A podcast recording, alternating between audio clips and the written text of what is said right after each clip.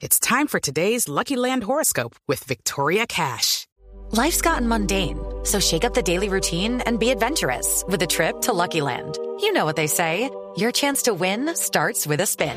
So go to LuckyLandSlots.com to play over 100 social casino-style games for free for your chance to redeem some serious prizes. Get lucky today at LuckyLandSlots.com. Available to players in the U.S., excluding Washington and Michigan. No purchase necessary. VGW Group. Void where prohibited by law. 18 plus. Terms and conditions apply. Y ahora sí la saludo, Claudia Palacios, bienvenida aquí a Mañanas Blue, a esta mesa de trabajo, a esta cabina. Muchas gracias por venir. Camila, muchas gracias por invitarme y muy contenta de tener la oportunidad de hablar de este tema. Como le decía, su video nos eh, llamó a la reflexión y yo creo que muchos periodistas así lo han expresado a través de las redes sociales. De hecho, veía, por ejemplo, como Daniel eh, Sampero Espina, que siempre es eh, muy gracioso, dice, la conclusión es que a los periodistas nos va a tocar volvernos youtubers, básicamente. Pues él ya se volvió. Él ya se volvió. Sí. Eh, y, es, y es cuando usted hizo el video, ¿por qué quiso hacer esa reflexión? Porque mm, yo siento que con los privilegios que tenemos algunos periodistas que nos ha ido bien ejerciendo este oficio, que somos la minoría, tenemos la responsabilidad de poner estos temas sobre la mesa porque no ha sido fácil ocupar, la- al menos para mí, no ha sido fácil ocupar la posición que ocupo. Eh, y mucha gente eh, se enamora de la figura que uno termina siendo porque sale en televisión o porque lo oyen hablar en radio y encuentra muy glamuroso y muy atractivo eh, imitar eso. Y por eso deciden estudiar periodismo. Pero eh, el periodismo, como muchas otras profesiones, el tope es una pirámide, es una punta, no es una meseta donde caben muchos. Y a mí me aterra y me preocupa ver que muchas personas, muchos padres de familia les pagan la universidad cinco años a sus hijos con mucho esfuerzo y gastan cinco años de la vida en algo que al final cuando salen pues es un colador impresionante que deja a la gente ganándose unos salarios muy malos y en el mejor de los casos ante una incertidumbre laboral enorme. Y yo creo que eso, yo me siento en la responsabilidad de decirlo en esta coyuntura en que 110 personas hemos salido del tiempo en un día. Pero esa reflexión cuando 110 personas salieron del tiempo en un día, porque uno dice, oiga, 110 personas de cualquier industria en un día de despedidas es un horror. Ayer hablaba yo con un amigo y me decía, eso pasa en la banca todo el tiempo. Y le decía, sí, lo que pasa es que el periodismo tal vez está prestando o debería estar prestando un servicio social, entonces no es exactamente lo mismo. Esas personas, y ya le hablo de la parte personal, pues cuando les dieron el anuncio de que, lo- que se les acababa el trabajo, ¿se los dieron mucho tiempo antes o hace cuánto se enteraron? Yo, yo no, no tengo tantos elementos para hablar de eso porque yo solamente manejé el proceso de mi equipo del programa Tu Mundo Hoy y del programa Mejor Hablemos y ahí somos 10 o éramos. Eh, todas las demás eh, se entendieron pues con el Departamento de Recursos Humanos y sus respectivos jefes inmediatos. Eh, yo a mi equipo pues le, le dije el mismo día, eh, no pude no, no, no pude decirles antes, no tenía autorización para hacerlo, pero espero y creo que sí tuvieron suficientes pistas para saber que no era una, una reunión, mucho no fue una trampa que les dije, vengan a hacer consejo de reacción como si hoy fuéramos a hacer un noticiero y de pronto, no, es que no venimos a hacer un noticiero, sino a decirles que hoy es el último día, no. Eh, ellos tuvieron suficientes pistas para saber que ayer iba a ser un día de otro, de otro, un día diferente. Claudia, usted eh, dice, yo quiero decirle a la gente que ser periodista es difícil y que esta es una profesión en donde no hay espacio para que todos puedan llegar a la cúspide. ¿Está golpeada usted por lo que pasó? Claro que estoy golpeada, por supuesto. Y estoy golpeada yo que estoy en, vuelvo y digo, en una situación privilegiada, porque yo he tenido la oportunidad de tener muy buenas posiciones en el periodismo eh, y he tenido la oportunidad de ganar bien y he tenido la oportunidad de ahorrar eh, y ya estoy en una edad en la que uno puede hablar de una estabilidad, o sea, yo no estoy preocupada por el, por el salario de mañana, eh, pero sí creo que para muchos esa sí es la situación. ¿Qué vamos a comer mañana? ¿Cómo vamos a encontrar trabajo mañana? ¿Cuál es mi diferencial para que en un lado que están pagando un millón de pesos decidan contratarme a mí y no a otros? Y a mí me parece dramático, dramático eso, porque los periodistas, en la medida en que se formen solo como periodistas y que además se formen como están saliendo las universidades, que es un horror lo que uno ve, pues eh, sus oportunidades laborales son nulas. Pero cuando usted dice que están saliendo mal formados de las universidades es porque usted le ha tocado manejar gente y le ha tocado pues manejar gente recién graduada. Están eh, las universidades y las facultades de periodismo en Colombia básicamente estafando a la gente, graduando gente mal preparada y que llega a los medios a ser poco competitiva. Yo no me atrevo a usar la palabra estafa porque es una palabra muy muy dura, pero yo sí creo que falta una reflexión enorme en las, en las, en las universidades y desde el gobierno nacional. Porque es que uno tiene que ver qué país tiene y qué profesiones necesita en ese país. Y de alguna manera incentivar que la gente estudie lo que el país necesita. Aquí estamos llenos de periodistas, estamos llenos de abogados, eh, abogados además que muchos quieren eh, ser periodistas. Como periodistas.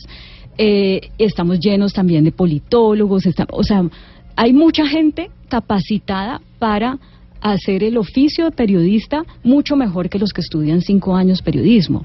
Entonces, en ese sentido, a mí me parece que decirle a la gente, venga, págueme una matrícula, cinco años, y venga, siéntese en un salón de clases, cinco años, aprender lo que aprende, pues no está bien, no está bien y no es ético que las universidades estén recibiendo un dinero que en muchas ocasiones es un dineral, un dineral, eh, por sacar a la gente, graduar a la gente y darle un cartón para algo que después es muy difícil encontrar que te paguen algo que realmente eh, valga la pena como para decir le dediqué cinco años de la vida esto y hice un préstamo en el ICETEXO en donde sea o mis papás se gastaron sus ahorros de la vida.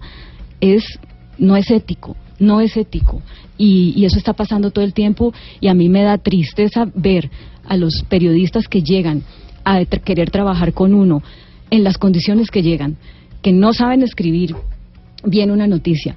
Lo básico que es responder en una noticia, qué, cómo, quién, cuándo y dónde, algo tan básico no lo saben hacer. No hablemos de la ortografía, porque es un absoluto desastre. Por supuesto, nunca uno puede generalizar. Hay excepciones y hay gente que sobre la marcha se pule y en un año está fantástica, pero no es la generalidad. Y, ahí se quedan muchos con unas ilusiones y casi que nunca, nunca terminan de entender por qué no tienen trabajo, porque ni siquiera están en capacidad de entender que no son aptos, que no tienen las habilidades para hacer lo que, lo que se supone que deben hacer. Claudia, usted es del Valle del Cauca y desde Cali precisamente Hugo Mario Panomar, que hace parte de esta mesa de trabajo, pues la quiere saludar y me imagino que usted tiene muchas preguntas también, Hugo Mario. Pero por supuesto, un saludo para Claudia, me encanta que esté aquí en la mesa de Mañanas Blue. Claudia, eh, me identifico plenamente al verla usted en el video, pero además tengo una gran inquietud que, que me gustaría usted nos ayudara a resolver. ¿Quién es el responsable de que hoy la crónica bien escrita no sea lo más importante, sino la nota que más likes recibe, la audiencia, los medios de comunicación o nosotros los periodistas. No, pues todos. Mire, hay una frustración que yo tengo y por eso yo en el video, lo que pasa es que no podía hacerlo de más de 2.20 porque no cabía en Twitter y yo tocó irlo editando. El primero me quedó como de 3.30 y entonces, la, cuando yo digo que yo asumo mi responsabilidad, no es que esté asumiendo mi responsabilidad en general porque el proyecto no funcionó, porque es que esto no es, uno no hace magia, ¿no? Y esto, cualquier proyecto es un equipo y necesita unas inversiones y necesita una publicidad y necesita un montón de cosas que sean que complementen el hecho de que uno haga un buen producto. Claro. Pero cuando uno hace eh, cuando usted me pregunta eso, Hugo Mario, me, me dice, ¿quién es el responsable? ¿No? ¿Quién es el responsable? Yo digo, pues todos, porque yo me dedicaba todas las noches a ser ya no la directora de noticias, sino como la editora, ¿no? Para que no salieran errores al aire, para que las notas tuvieran la estructura que debían tener. Y eso me consumía todo mi tiempo, todo mi tiempo. Y entonces, al final yo decía, ¿y qué importa si no sale una tilde, si sale un error de ortografía, si la nota no responde lo que yo creo que debe responder, si la gente no aprecia eso, si el público, la audiencia le da lo mismo que le cuenten eso a que le cuenten una cosa, la misma noticia, pero de manera más superficial y le termina dando más likes a la que tiene más escándalo, o más sangre o más eh, controversia. Eh, entonces, ¿qué importa? ¿Yo para qué me esfuerzo en hacer una cosa que la gente no aprecia? Entonces, si soy yo la culpable, de pronto sí, por fijarme en esas tonterías de la redacción y del y de la ortografía y de la digamos de la de la rigurosidad. De pronto soy yo la culpable por eso. Pero yo creo que las audiencias también tienen que hacerse una reflexión. Aquí la gente dice todo el tiempo, eh, ay, esos noticieros eh, como vendidos, están, la gente está como con una paranoia de que todo lo que le meten en, la, en, los medios es una cucharada que tiene un interés para manipularlo y en fin. Pero es que todo lo que está en las redes también tiene un interés. Entonces la gente está en una trampa de no poder realmente eh, depurar, decantar, qué es de todo eso que está ahí puesto para que se informe lo que realmente eh, es coherente, digamos, con sus principios de lo que debe ser una persona bien informada. Y justamente, Claudia, yo quisiera hacerle una pregunta. ¿Los medios eh, están destinados a la regulación de las normas dictadas por las redes sociales, que son básicamente contrarias a las que nos enseñaron, por ejemplo, en las universidades? Pues sí, mire Gonzalo, que yo digo, la gente quiere que, que uno, que pase una noticia y si uno no la dice, que cuando pasa una noticia, si uno no la cuenta ya, entonces es que uno está tratando de ocultar los intereses del dueño del medio donde uno trabaja. ¿no? Eso es inmediato. Ayer alguien me escribía como, oh, eso debe ser que a usted eh, la sacaron porque no quiso decir yo no sé qué de Sarmiento. Y yo decía, Dios mío, pero es que aquí hay una paranoia. La gente está, siempre quiere ver que hay algo escondido, ¿no? Y pues yo entiendo que la gente piense eso porque en muchas ocasiones es así, pero pero pues no. Entonces, ¿cómo me cómo me piden a mí que, se, que, que, que, responda a la inmediatez, pero que al mismo tiempo sea rigurosa y que al mismo tiempo investigue y que al mismo tiempo analice. No puedo, o sea, tengo que escoger o lo uno o lo otro. Si quieren análisis y si quieren profundidad y si quieren rigurosidad, pues no voy a ser, no voy a ser tan inmediata. Desde Barranquilla, que también está presente en la mesa de trabajo, Oscar Montes. Oscar, adelante, es para que Claudia no se vaya a enloquecer y diga ahora quién me está hablando.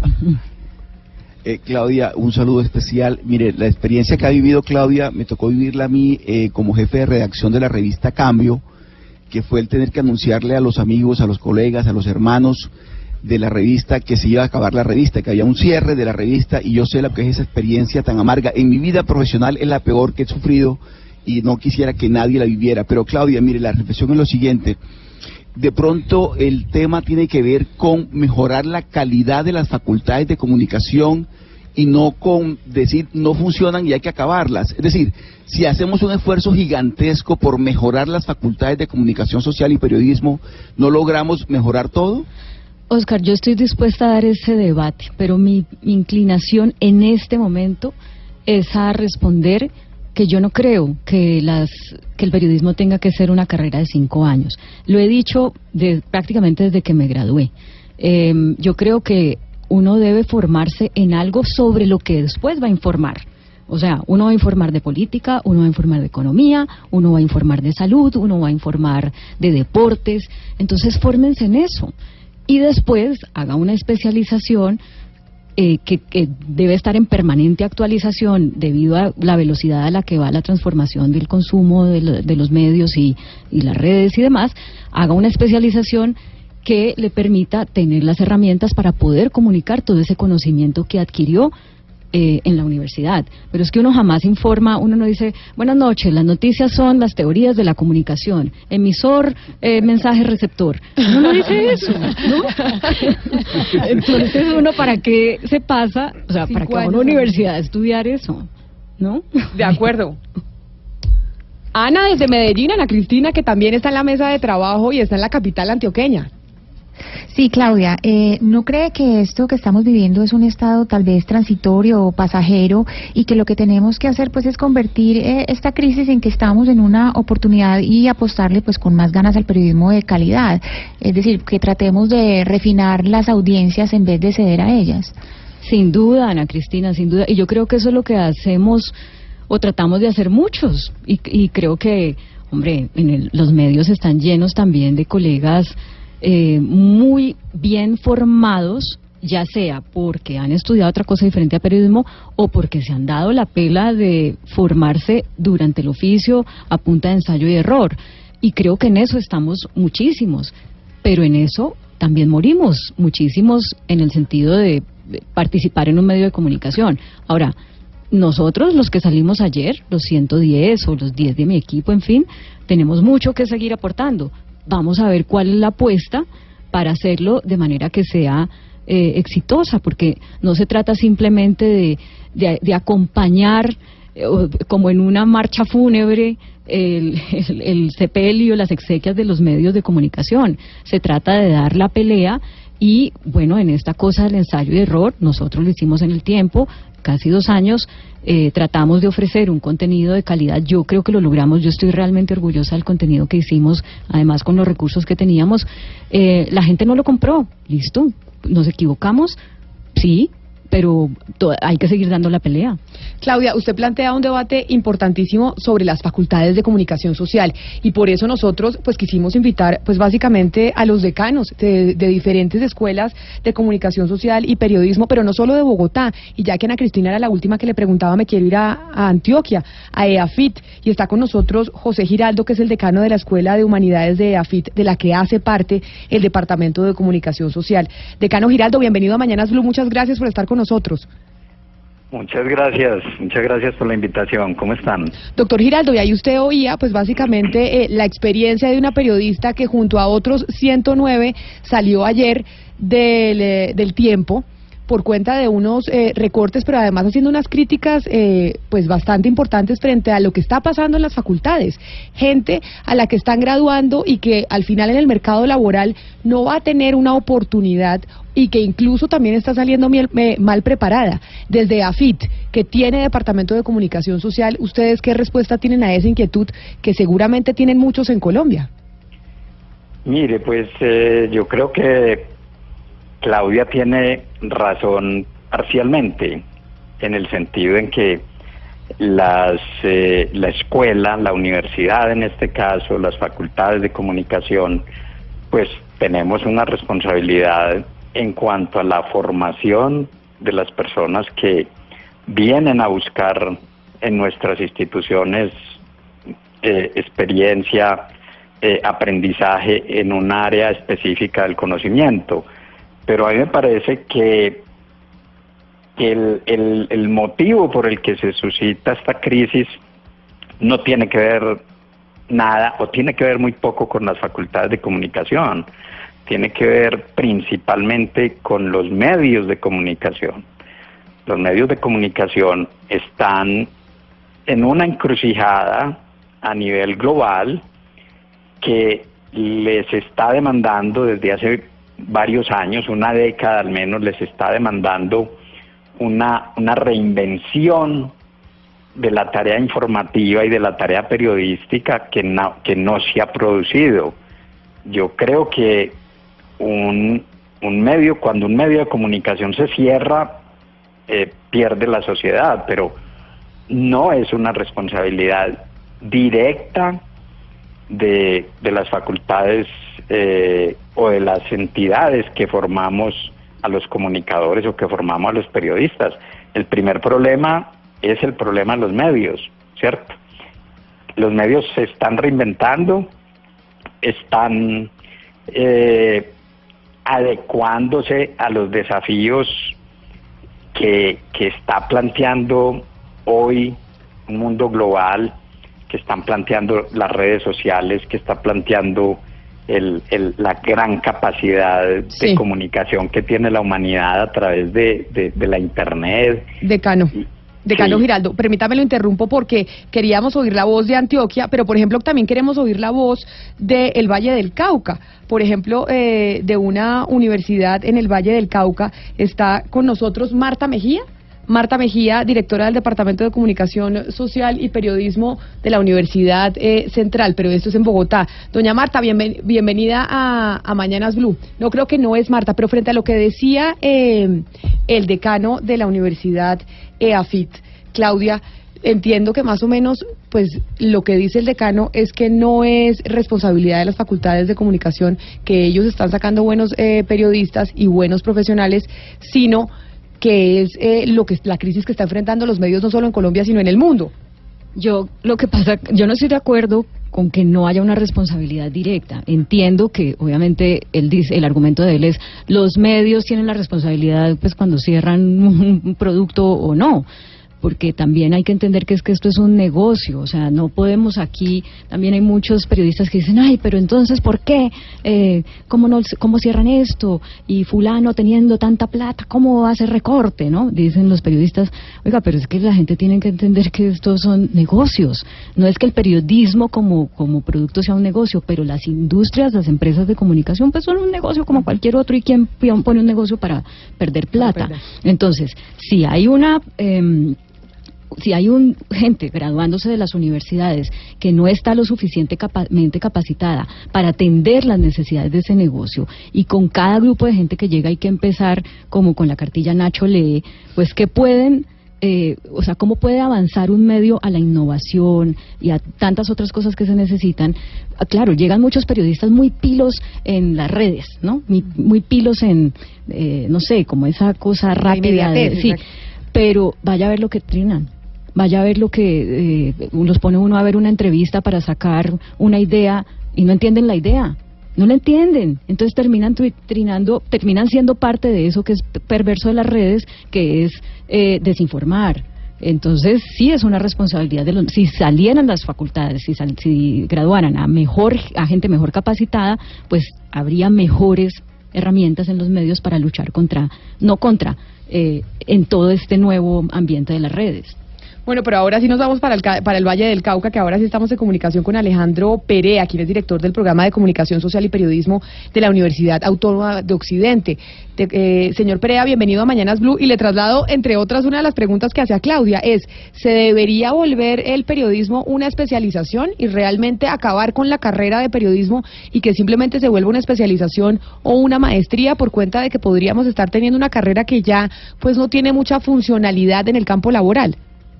Bueno, muy buenas tardes. Mucho gusto en saludarlos desde la Universidad Autónoma de Occidente en Cali.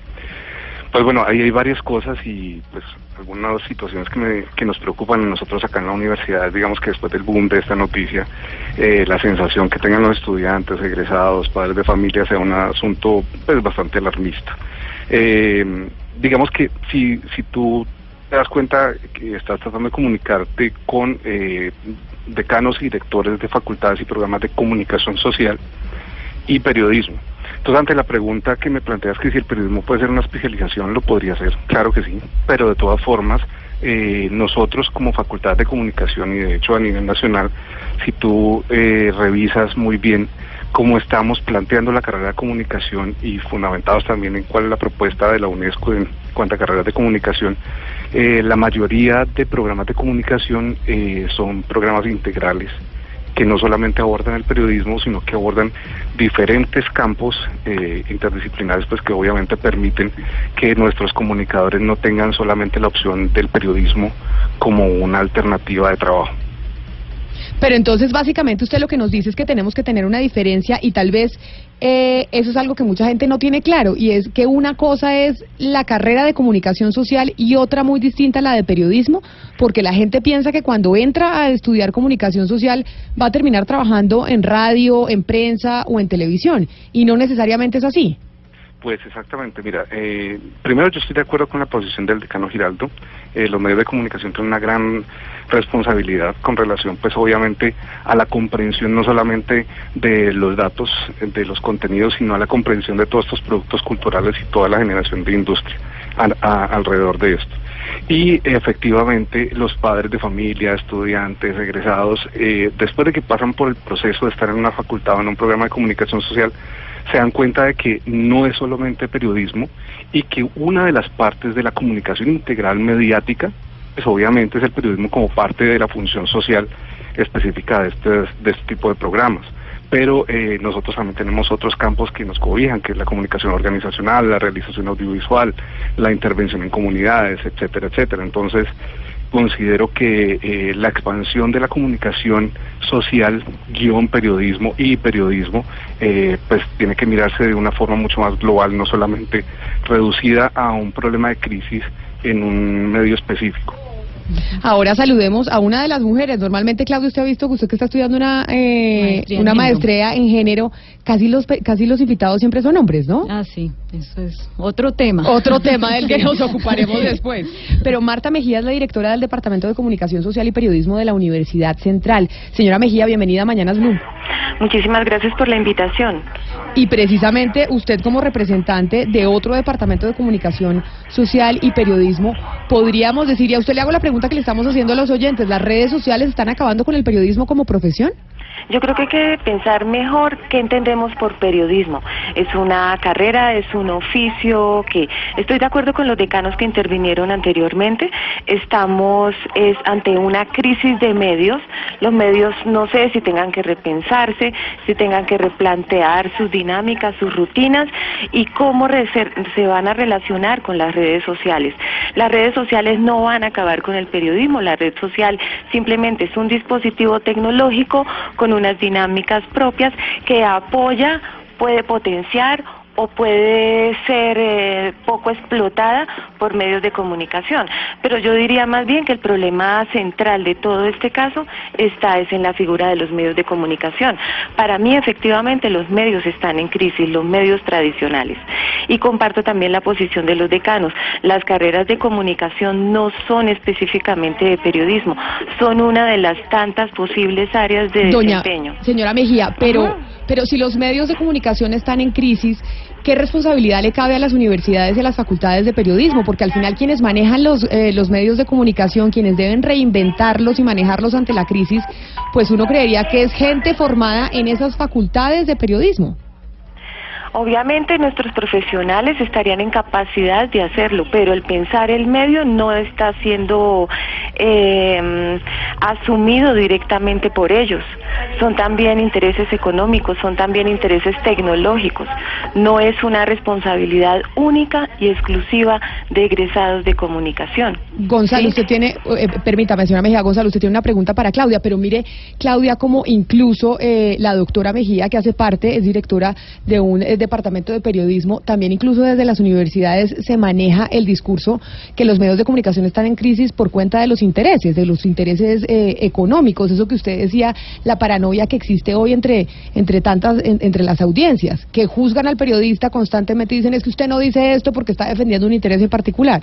Sí, pues estamos, somos víctimas de eso y es terrible, es terrible porque eh, a mí, por ejemplo, nunca me han dicho, y yo he trabajado en Caracol Televisión, en CMI, en, CNN en español, en W Radio, en Canal Capital y, y en El Tiempo, y nunca me han dicho, Claudia, esto no se puede decir, o Claudia, esto lo tiene que decir así, o lo tiene que decir así, o usted tiene que abrir noticiero con tal noticia y no con tal otra. Y en los medios en los que he estado hemos eh, afrontado dificultades, o más bien coyunturas, los grupos económicos a los que pertenecen han afrontado coyunturas que a uno le hacen pensar, ¿será que van a venir a decirme diga A o diga B? Y a mí nunca me ha pasado eso, pero la gente no cree cuando uno dice estas cosas. Ay, ¿qué vamos a hacer? Si la gente no cree, pero es verdad. Claudia, so- sobre los nuevos periodistas, ¿sabe, ¿sabe qué pienso yo también? Es una opinión muy personal, no sé si usted, si usted la comparte.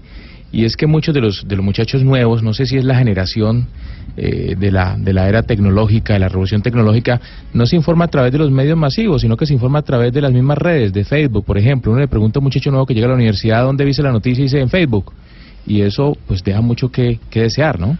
Pues yo, yo no creo que nosotros como periodistas tengamos que pelear contra las redes. Yo creo que las redes son los nuevos medios y que ahí tenemos que estar. Lo que pasa es que tenemos que estar con contenidos de calidad. Yo no me atrevo a decir, está mal informarse por Facebook o por Twitter o por lo que sea. No, lo que pasa es que la ventaja de tener un medio de comunicación es que hay allá un grupo de profesionales, eh, de gente que tiene una dirección, mujer u hombre, que se dedican a entender la noticia, a explicarla, a seguir los principios del periodismo, que es confrontar y consultar todos los ángulos de una misma noticia, y entonces deciden poner en el tiempo que tengan al aire un contenido que consideran que es eh, lo más relevante de la mejor manera. Cuando uno va a Facebook o cuando va a, la- a Twitter o esto, pues uno encuentra ahí que lo que pone todo el mundo sin necesariamente haber pasado todo por ese rigor que ejercemos los medios. Ahora, es cierto que los medios durante muchos años hemos manejado una agenda que no necesariamente está sintonizada con las necesidades de la gente. Entonces, si la gente le quiere hablar de temas de medio ambiente y uno abre el noticiero con temas políticos, pues a la gente le aburre. Y entonces todo se empieza a mezclar como una especie de batidora y entonces deciden que es que eso que uno dice de política es producto de que uno tiene una agenda por allá oscura, quién sabe para hacer qué. Pero que porque no le dan prioridad al tema de medio ambiente o a los líderes sociales así, ya está, etcétera. Pero pero hay una, al meter todo en esa batidora, eh, pues salen unos conceptos generales que están errados. Y, bueno, ese es mi, mi planteamiento sobre esa pregunta. Mire, Claudia, antes de hacerle una pregunta que le tengo, quisiéramos, o, quisiera que escuchemos a Enrique Danza, él es periodista, PhD en UCLA, profesor de la IE Business School y además es una de las personas más influyentes en los medios digitales en España. A él le hicimos dos preguntas y la primera es básicamente mm, qué herramientas deben enseñar en, en las universidades a los futuros periodistas y esto fue lo que nos dijo. Mm, basta con mirar al exterior, eh, mirar al exterior y ver lo que ocurre. Hay herramientas de análisis social son absolutamente fundamentales en este momento, herramientas analíticas, incluso incluso herramientas de programación para poder enfrentarse a grandes eh, conjuntos de datos. ¿no? Si te fijas cómo se está haciendo el, periodismo, una buena parte del periodismo en este momento es periodismo de datos. Entonces eh, necesitamos armar al profesional del periodismo con, con herramientas analíticas cada vez más potentes aparte por supuesto de, toda otra serie de herramientas pues diseñadas para la comunicación, ¿no? desde herramientas sociales hasta pues, lo que ha sido siempre la adaptación de lo que ha sido siempre la habilidad periodística, la, caja de herramientas del periodista, la, la verificación de fuentes, etcétera, etcétera, ¿no? Y la siguiente pregunta que le hicimos al señor Enrique Dance tiene que ver con el límite que se debe trazar entre el periodismo clásico y el periodismo de redes sociales. ¿Debe haber un límite? No existe un periodismo de Twitter ni de YouTube. Esas son herramientas simplemente. Lo que tiene que hacer el periodismo es, ser capaz de utilizar esas herramientas. O sea, alguien que está en un sitio cuando algo ocurre y que lo saca y que, que toma unas fotografías y que las sube a una red social no es periodista. Es una persona con una con un eh, celular en la mano. Simplemente lo que le convierte en periodismo, lo que le convierte en periodista es la capacidad de utilizar esa información, pudiendo siendo capaz de verificarla, de convertirla en algo útil, de compararla, de ser capaz de juntarla, de reunirla con otra serie de, informaciones similares y con eso componer una noticia que tenga sentido ¿no? y que esté bien verificada. Claudia, tomando en cuenta las respuestas del señor Enrique Danz, a modo de autocrítica, ¿usted hoy en día se siente desactualizada en cuanto a la realidad del periodismo actual, basada esto en los medios o en lo que están buscando los medios tradicionales? Claro, en el uso de esas herramientas, por supuesto, y los más jóvenes me dan tres vueltas, pero yo no estoy de acuerdo con que uno tenga que ir a cinco años a la universidad a estudiar esto, porque es que además eh, esto va cambiando todo el tiempo. Esto es algo que uno puede eh, hacer en una especialización y, e irse actualizando eh, permanentemente, pero para poder tener esas herramientas analíticas uno necesita un contenido eh, que se da mejor si uno estudia leyes o si uno estudia ciencias políticas o si uno estudia relaciones internacionales, porque cuando uno va y ve el pensum de estas eh, carreras, pues realmente es más enfocado a entender los, los temas de actualidad de los que el periodismo habla. Entonces, estudiemos cinco años el contenido y luego nos especializamos, no sé cuánto tiempo, en el uso de esas herramientas. Y preguntémosle precisamente a otro de los invitados que tenemos eh, del programa de periodismo en esta oportunidad de la Universidad de La Sabana.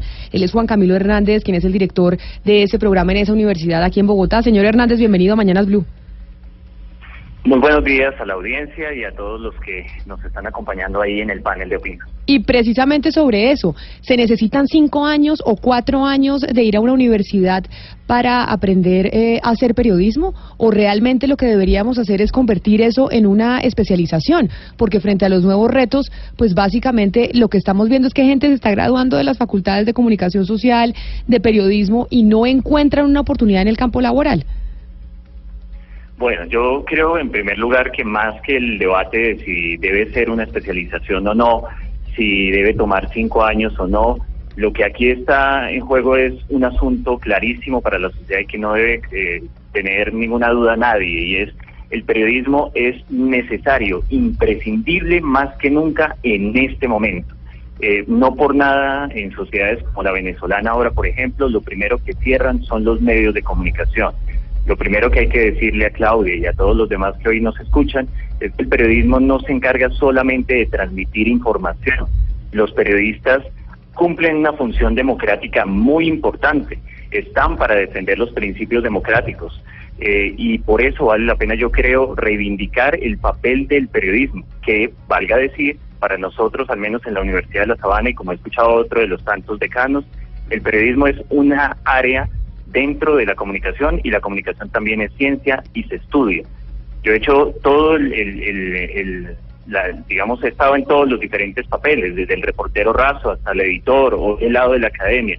Y yo sí noto la diferencia entre quien se ha formado para ello y quien no a la hora de abordar las fuentes, de construir los contenidos, de seleccionar lo importante, de verificar la información. Sí, yo nadie ha puesto aquí en duda eh, la importancia del periodismo para la, para la democracia. Y es justamente por eso que se necesitan periodistas mejor formados, eh, porque es que uno se enfrenta a entrevistar a un dictador, por ejemplo, como Maduro, que si uno no está bien preparado sobre qué preguntas hacerle y tiene los elementos de la Constitución en la mano y los sabe desmenuzar y los sabe eh, y sabe contraargumentar y demás, pues le dan tres vueltas, entonces la entrevista se vuelve insulsa. Eh, y eso lo hace mejor, vuelvo e insisto, una persona que se ha formado cinco años en leyes que una persona que ha estudiado cinco años eh, cómo transmitir eh, la información. Ahora, muchos de los decanos han dicho, o todos, han dicho, no, es que la comunicación no es solamente para el periodismo. De acuerdo, la hay comunicación organizacional, hay énfasis en publicidad, hay énfasis en televisión audiovisual, en comunicación audiovisual. Ah, bueno, entonces, ¿por qué más bien, en vez de hacer cinco, cuatro, seis semestres de revuelto, para que después solamente haya dos o, tres o cuatro de énfasis, porque más bien cada una de esas personas no estudia desde el principio, desde el día uno, que está pagando una matrícula carísima, lo que quiere, eh, a lo que se quiere dedicar. A los comunicadores organizacionales no, les, no les interesa mucho que los formen eh, como periodistas, ni viceversa. Claro, Claro, pero Claudia, ese, ese periodista formado en leyes o ese abogado que se convierte en periodista no queda limitado también, porque lo, ideal es que el periodista sea versátil, que pueda cubrir una noticia económica, que pueda cubrir una noticia política, que pueda incluso cubrir una noticia de deportes, si es el caso. Sí, eh, eso es lo ideal, pero vuelvo y digo, eh, sale mejor formado el que estudió leyes, incluso para cubrir la noticia económica, que el que estudió periodismo y sale mejor formado eh, para eh, cubrir una noticia eh, política el que estudió leyes que el que estudió periodismo. Entonces yo creo que por todos lados estamos perdiendo. Y cuando llegan a los medios de comunicación, los que sí estudiaron leyes, los que sí estudiaron ciencias políticas, a cubrir las fuentes, que están también recién egresados, les dan tres vueltas a los pobres periodistas y esos son los que tienen que los que tienen más chance de ascender y de ganar mejores salarios. Entonces, pues no, o sea, yo por donde lo mire encuentro injustificable eh, hacer cinco años de periodismo cuando el mercado laboral está como está. Mire, nos escribe, me llega un correo de Valeria Santos a propósito eh, del debate que estamos teniendo y para que escuchemos también a otros oyentes. Dice, en Estados Unidos estudian liberal arts y las universidades es, es un universo de conocimiento, de disciplina, de hacer relaciones con otras personas. Después uno se especializa, la responsabilidad, ella pues considera que está en los medios de comunicación y cómo nos eh, reinventamos y que al final los medios van a volver, que tenemos que aguantar porque la gente se va a, cansar de las redes sociales y los medios vamos a seguir ahí. ¿Será que sí podemos ser así optimistas? Pues yo alguna vez dije eso, recién empezando en el tiempo. No sé si hablando más bien con el deseo que con los pies puestos sobre la tierra como es que la gente se va a cansar y yo de hecho a veces oigo a mucha gente y también me pasa, ay, quejarte de este Twitter, tanta mezcolanza ahí, eh, no, mejor voy a la página web de los medios que considero serios y ya está. Entonces ahí, ¿qué hice? Volví a los medios, me fui a las redes, volví a los medios pero yo no, no soy tan optimista sobre eso. Yo creo que las redes llegaron para quedarse, que tienen que ser unas aliadas y que hay que ayudar a construir públicos, eh, públicos, digamos, que sean más conscientes de lo que significa estar bien informados. Y para, eso, para que eso se logre es indispensable también tener periodistas mejor formados. Vamos a oír un oyente a ver qué nos dicen sobre la pregunta, sobre eso, si las redes sociales están acabando con el periodismo como profesión o no. Yo creo que no son las redes sociales las que están acabando con el periodismo. Eh, yo pienso que son las mismas facultades, como dice Claudia en, en el audio, multiplicadas, enseñando lo mismo de hace 20, 30 años y innovando muy poco en, en el nuevo ejercicio periodístico. Esto tiene que, que cambiar, además de innovar, tienen que generar calidad en lo que enseñan. Y Pasé bueno, por aulas universitarias durante varios años y es deprimente ver el nivel de lo que se recibe y el nivel de lo que se gradúa. Hay un oyente muy crítico con las universidades y por eso entonces me voy a saludar al último director de programa de comunicación social que tenemos en la línea.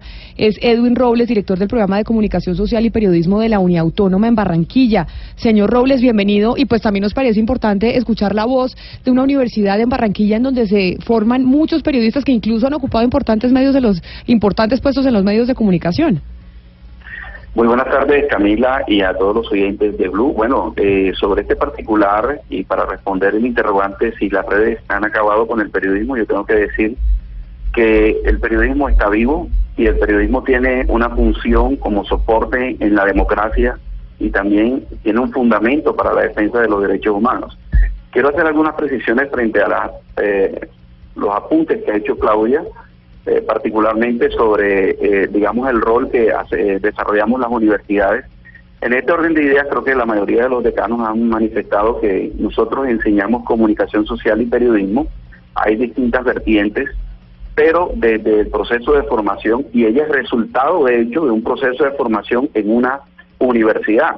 Entonces, eh, creo que eh, hay que plantear elementos claves y poder identificar cuál es el problema. Yo creo que hay que apuntar un poquito más a lo que hace referencia a la convergencia digital, a cómo nosotros los periodistas en este nuevo contexto que ella muy bien explica en su video, en donde existe todo el tema del mercadeo, en donde están todas estas, todos estos escenarios donde ella habla del escándalo, del entretenimiento, que es la agenda que se está planteando, hay que generar unos cambios y nosotros como eh, académicos, de hecho ya desde la Universidad Autónoma del Caribe, a través de un observatorio de medios, estamos haciendo un análisis a cada uno de esos medios de comunicación para eh, aportar desde la academia algunos elementos que permitan una práctica del periodismo teniendo en cuenta valores como el equilibrio informativo, la verdad, el interés por la mayor objetividad, el control social de lo público y lo privado, porque como periodistas nosotros eh, tenemos que desarrollar esa función en la sociedad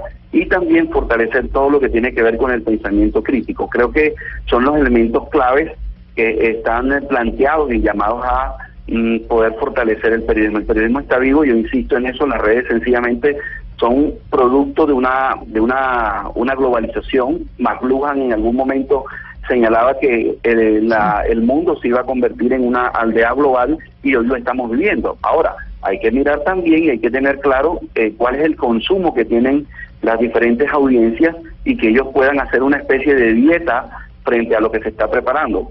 Los medios de comunicación tradicionales han hecho esa convergencia digital. Hoy vemos cómo eh, los distintos medios que obedecen alguna, algunos intereses políticos y económicos también han tomado y han visto que las redes sociales generan un efecto. Entonces yo creo que hay que hacer eh, particularmente esa precisión. Las universidades estamos en la tarea y en la labor social de darle esas herramientas y repito, porque el periodismo es un soporte de la democracia y es un fundamento para la defensa de los derechos humanos. Queríamos contar con las voces de diferentes decanos y directores de programas de periodismo y comunicación social para hablar de este debate que usted planteaba ayer en su video, Claudia, por cuenta de la salida de 110 personas, lamentablemente, del tiempo. Y creo que ya para cerrar nos podemos ir a 1997, donde se estaba hablando incluso de esto mismo. En la Universidad Autónoma de Occidente, el gran Jaime Garzón, que siempre lo recordamos, decía esto.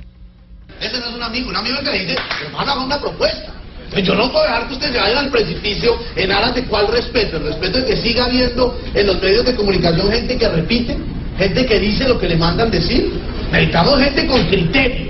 Hago un inventario de cuáles periodistas destacados de este país son comunicadores sociales. Antonio Caballero es politólogo. No porque la politología sea ciencia o no. María Jimena Duzán es economista. Enrique Santos es economista. Cuente, cuente. Cuente cuáles son. No hay, porque aquí lo que le hacen es enseñar a manejar la palabra, pero no a meter de la esencia. Aquí nos enseñan a hacer, a hacer obleas, pero y el arequipe y oigamos, y oigamos otra cosa que decía también en ese en 1997 en ese mismo encuentro en la Universidad Autónoma de Occidente Jaime Garzón sobre el periodismo como profesión. ¿Saben qué deberían ustedes hacer, por ejemplo, para comunicación ser una vaina revolucionaria para cualificar los medios de comunicación de este país? Es que el pensum, el pensum de educación, de comunicación social durante los cuatro primeros semestres sea el mismo que para derecho que para filosofía. De tal modo que uno al entrar al quinto semestre diga, quiero ser abogado, quiero ser filósofo o quiero ser comunicador social. Y entonces usted tiene un enriquecimiento general de todo. Porque el problema es que los comunicadores sociales, con todo el respeto, no saben nada. Pero tiene toda la razón, toda la razón como nos hace falta Jaime. Y él también decía una frase, amigo periodista, hágase bachiller. Así es. Claudia, muchas gracias por venir. Fue un placer tenerla aquí haciendo este debate. Sé que va a ser muy exitosa con su maestría de género. La vamos a terminar llamando para hablar de temas de mujer sin duda alguna y que va a ser muy exitosa en el resto de proyectos que emprenda. Muchas gracias Camila, es un placer estar acá y muchos éxitos también con este programa que lleva poco tiempo al aire pero ya tiene un posicionamiento muy interesante. Muchas gracias. Tan linda, muchas gracias a los decanos eh, de periodismo también por habernos acompañado. Muchas gracias por estar con nosotros. Es la una de la tarde, dos minutos. Nos pasamos un poquitico, pero ya llegan nuestros compañeros de Meridiano Blue con toda la información y las noticias en este mediodía.